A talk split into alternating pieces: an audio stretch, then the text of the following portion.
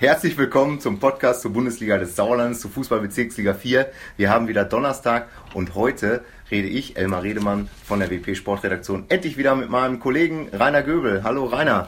Hallo Elmar, ich freue mich. Ja, wir stehen vor dem dritten Spieltag und wir reden gleich über eine Überraschung, allerdings keine im positiven Sinne, sondern im negativen Sinne. Aber machen wir mal der Reihe nach. Wir haben nämlich drei Teams mit einer weißen Weste, die beide Spiele gewonnen haben zum Auftakt. Das ist der TuS Sundern, der TuS Langholthausen und der FC Ape Wormbach. Fünf Teams hingegen sind noch punktlos. Das sind die Sportfreunde Birkelbach, Aufsteiger TuS Mischede, SV Oberschleder und Grafschaft und der SSV Meschede und überraschend Vizemeister BC Eslohe. Am Sonntag kommt jetzt Tura Frei Null. Rainer, lass uns mal drüber reden. Was ist da los? Ja, was ist los in Eslohe? Also 3 zu 5 im Auftakt gegen Serkenrode verloren, war schon überraschend. Dann 0 zu 3 jetzt nach einer lustlosen Vorstellung gegen Ape Wormbach oder beim FC Ape Wormbach verloren. Gut ist anders. Ähm, was ist los in Eslohe? Ähm, liegt es daran, dass Nils Feldmann oder Robin Jaschewski, die beide zum TuS mhm. gewechselt sind, nicht mehr da sind? Ich glaube nicht. Also auch wenn Feldmann 13 Tore in 20 Spielen in der vergangenen Saison geschossen hat, aber die Mannschaft ist ja ansonsten zusammengeblieben. Und das große Plus, dass Eslo also in der vergangenen Saison immer als Kollektiv überzeugt hat, das ist jetzt auf einmal nicht mehr so da. Da ist Selbstzufriedenheit und das hat auch Trainer Jan Hüttemann jetzt zuletzt bemängelt. Der hat gesagt, die Einstellung passt überhaupt nicht. Aber hören wir ihn mal selbst. Okay, ich glaube, dass mit, ja, mit Tura Frei 0 der nächste, nächste sehr, sehr starke Gegner kommt. Von der Physis her sind die sehr, sehr gut. Haben uns letztes Jahr in beiden Spielen Schwierigkeiten bereitet. Ja, das Hinspiel haben wir noch knapp gewinnen können. Rückspiel war, äh, haben wir auch schon unsere Schwierigkeiten. Ich finde gerade Hülsmann, Banjek in der Offensive sehr, sehr stark. Da müssen wir uns auf einstellen, müssen unsere, ja, unsere individuellen und einfachen Fehler abstellen und äh, ähm, ja, als Team, als Team eine ganz, ganz andere Einstellung. Müssen, wir müssen mal lernen, dass wir nicht mehr der, der, der, der ja, Gejagte sind, sondern eher mal die anderen jagen müssen. Ja, und das fängt dann auf dem Platz auf jeder einzelnen Position an, ja, ganz anderes Gesicht mal zeigen, was, was, was für Einstellung und was, was, was Willenskraft da angeht. Ja, das ist äh, schon, ich sag mal, ein bemerkenswertes Statement, äh, eine bemerkenswerte Analyse. Das heißt, man sagt nicht, okay, das ist jetzt Pech gewesen, ähm, kleiner Fehlstart, äh, das äh, wird schon von alleine wieder besser, sondern tatsächlich muss Estu sich, glaube ich, noch mal ein bisschen neu sortieren, was auch die Einstellung angeht in den einzelnen Partien. Freinol. Ja, Freinol ist unter Freddy Quebbelmann, dem neuen Trainer, hat zuletzt ein Torfeuerwerk abgebrannt, 7-1 gegen Birkelbach, ist also keine Laufkundschaft und es wird sicherlich eine spannende Partie. Lass uns mal über Top-Mannschaften reden aus dem Sauerland, hier aus dem HSK. TuS Sundern ähm, wurde vorher auch hoch eingeschätzt, äh, viel drüber geredet, ähm, hat äh, auf jeden Fall das hinbekommen mit, äh, ich sag mal, mit dem äh, Umbruch, aber im Moment ist der Erfolg da. TuS Langenholthausen ist auch keine Überraschung, war letztes Jahr auch schon ein Top-Team, ist wieder oben dabei und ähm, Ape Wormbach auch eine stark einzuschätzende Mannschaft, ist oben dabei. Das Topspiel am nächsten Sonntag, das steigt dann zwischen Langholthausen und Sunder, ne? Ja, also und ich glaube, da gibt es auch ein Offensivspektakel, nämlich beide Mannschaften haben sich ja vor allen Dingen offensiv verstärkt. Der Tusunder mit Jonas Schmidt, mit Nils Feldmann, ähm, mit den drei Spielern aus äh, vom SUS Langstadt Enkhausen, Akpina, Pometti und äh, Kurzio und äh, wie gesagt, also das 7 zu 0 gegen Mischede zeigt ja schon, dass es da also vorne im Angriff richtig gut läuft. In Langholthausen, die haben 6-1 in Erdring gewonnen.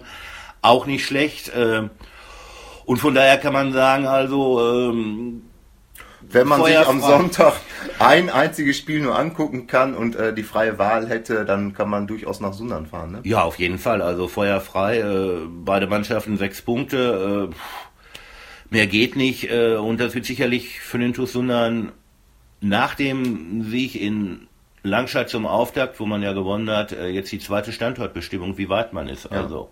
Ich muss natürlich Abbitte leisten, nach Langenholthausen fahren, ja. nicht nach Sunda fahren, sondern ja. Ape ist der dritte im Bunde mit sechs Punkten nach zwei Spielen. Ist das eine Überraschung oder hast du schon ein bisschen mitgerechnet? Ja, Ape nehmen wir vergangene äh, Serie eine schlechte Hinserie gespielt und dann äh, aber insgesamt am Ende sind sie dann nochmal aus den Hufen gekommen und jetzt haben sie einen neuen Trainer, Jens Richter ist da und der hatte vor der Saison gesagt, wir wollen schön, effektiven und erfolgreichen Fußball spielen. Ja, und da kann man nur sagen, läuft bislang. 3 zu 0 in Birkelbach, 3 zu 0 gegen Eslo. sechs Punkte, sechs zu null Tore, mehr geht nicht. Ja. Das äh, ist auch eine absolut blütenweiße Weste, eine super Bilanz. Die gilt es am Wochenende dann in Serkenrode ähm, ja, aufrecht zu erhalten. Das wird, glaube ich, nicht so leicht, oder? Serkenrode ist eigentlich auch immer für was gut. Ja, Serkenrode, also wie gesagt, ähm, die haben ja auch eine sehr, sehr starke vergangene Rückrunde gespielt und insgesamt dann als Aufsteiger souverän den Klassenerhalt geschafft, zudem noch den Torschützenkönig gestellt, also ähm, und jetzt auch wieder vier Punkte, guter Start, also da muss Ape sich warm anziehen, das wird nicht leicht. Mhm. Da sind wir eigentlich auch meines Erachtens schon beim äh, dritten Spieltag, den können wir beide dann mal zusammen tippen. Äh, vielleicht äh, macht es äh, auch Sinn, dann nochmal auf die einzelnen Partien einzugehen, die wir jetzt vielleicht noch nicht so genau beleuchtet haben. Ich lese dir einfach mal die Spiele vor und äh, dann erzählst du mal, was du da so erwartest. Äh, wir haben wieder alle Partien, alle acht Spiele, wie es sich gehört sozusagen, am Sonntagnachmittag um 15 Uhr. Zu Hause spielt der VfB Marsberg gegen einen gut gestarteten Aufsteiger aus Hüngsen, die Sportfreunde. Richtig, also beide Mannschaften haben vier Punkte aus zwei Spielen geholt. Das ist ordentlich. Ähm, Hüingsen sollte man nicht unterschätzen, ähm, sind offensiv sehr gut besetzt, haben mit Baneske den besten Torjäger bislang der Liga mit fünf Toren. Trotzdem glaube ich, Marsberg zu Hause im Diemelstadion gibt ein 1-1. Okay, ich tippe mal 2 zu 3. Okay. Mhm. Nächstes Spiel, das sind vielleicht Mannschaften, müssen wir noch ein bisschen abwarten, wollen wir nicht zu früh den Start brechen, aber vielleicht müssen die eher in äh, die untere Hälfte gucken. Die Sportfreunde Birkelbach, nicht gut gestartet, gegen SV Herdring, wo man noch nicht, glaube ich, so ganz so viel weiß, äh, wohin die Reise geht. Ja gut, ähm, also Birkelbach null Punkte nach zwei Spielen. Ich glaube, es wird auch eine schwere Saison für die Mannschaft aus dem Wittgensteiner Land. Ähm, Herdringen zum Auftakt gegen Mischede gewonnen, Pflicht erfüllt. Jetzt natürlich die Packung gegen den TuS Langen-Olthausen. Ähm, da kann man verlieren. Ähm, ich würde sagen, Herdring gewinnt 2-1 in Birkelbach. Ich tippe andersrum. Ich sage 3-1 für Birkelbach. Okay. Ähm, jetzt kommen wir zu diesem Kracher des äh, dritten Spieltags. TuS Langen-Olthausen gegen TuS Sundern. Äh, ist fast auch schon Derby-Charakter, auch wenn dann eine Kreisgrenze dazwischen ist. Ansonsten, ja, zwei richtig äh, gute Truppen. Was passiert in Langholthausen am Sonntag? Ja, in Langholthausen fallen vier Tore. Das Spiel geht 2-2 aus und äh, man braucht ja nur auf die Torjägerliste gucken mit De Luca vier Tore, Jonas Schmidt drei Tore, Pascale Curzio drei Tore. Die drei machen auch drei Tore insgesamt und dann irgendeiner wird dann noch den Ausgleich erzielen für den Tussunder. Okay, ganz so genau weiß ich das nicht. Ich sage jetzt einfach mal 1 zu 0, dass äh, ganz viele Zuschauer kommen, aber ganz lange auf das erste Tor warten, was dann erst in der Schlussphase für die Gastgeber fällt. Okay. Dann äh, haben wir den Aufsteiger TuS Mischede hier aus dem schönen äh, Eulendorf gegen Oberschledorn. Platzt jetzt der Knoten äh, oder macht Oberschledorn da irgendwie nochmal kurz einen Prozess? Ja, man muss ja sagen, bei wem platzt der Knoten? Denn beide haben ja null Punkte. Und somit ist das das erste Kellerduell, also jetzt am dritten Spieltag, äh, Kellerduell in Anführungsstrichen, aber ich glaube, Mische, die müssen jetzt auch mal das Neulinken Zeichen setzen. Also die müssen in der Liga sagen, wir sind nicht nur dabei, sondern wir sind mittendrin. Äh, und das muss man einfach im Heimspiel jetzt machen. Ähm, ich glaube, Mische de Witter Spiel 2-1 gewinnen. Okay, ich sage jetzt mal 1-1, dann haben zumindest beide einen Punkt und sind dann nicht mehr äh, ganz so arm dran. Langstadt-Enkhausen ist auch so ein bisschen äh, mein Geheimfavorit gewesen bisher. Mal sehen, ob sich das erfüllt. Zu Hause gegen Bad Wünnberg muss da am äh, Sorpesee ein Heimsieg her. Ja, ich glaube, da muss nicht nur ein Heimsieg her, der wird es auch einen Heimsieg geben und zwar einen deutlichen, äh, nämlich Langscheid hat ja richtig Qualität in der Mannschaft. Also wenn man das sieht mit Kessler, dem Stürmer, der von Verdol gekommen ist, der zwölf Tore beim Felddienstcup geschossen hat, äh, jetzt beim ersten Spiel gefehlt hat, jetzt wieder dabei ist und dann äh, sein kongenialer Partner Zevkovic, auch von Verdol, äh, hat jetzt schon drei Tore.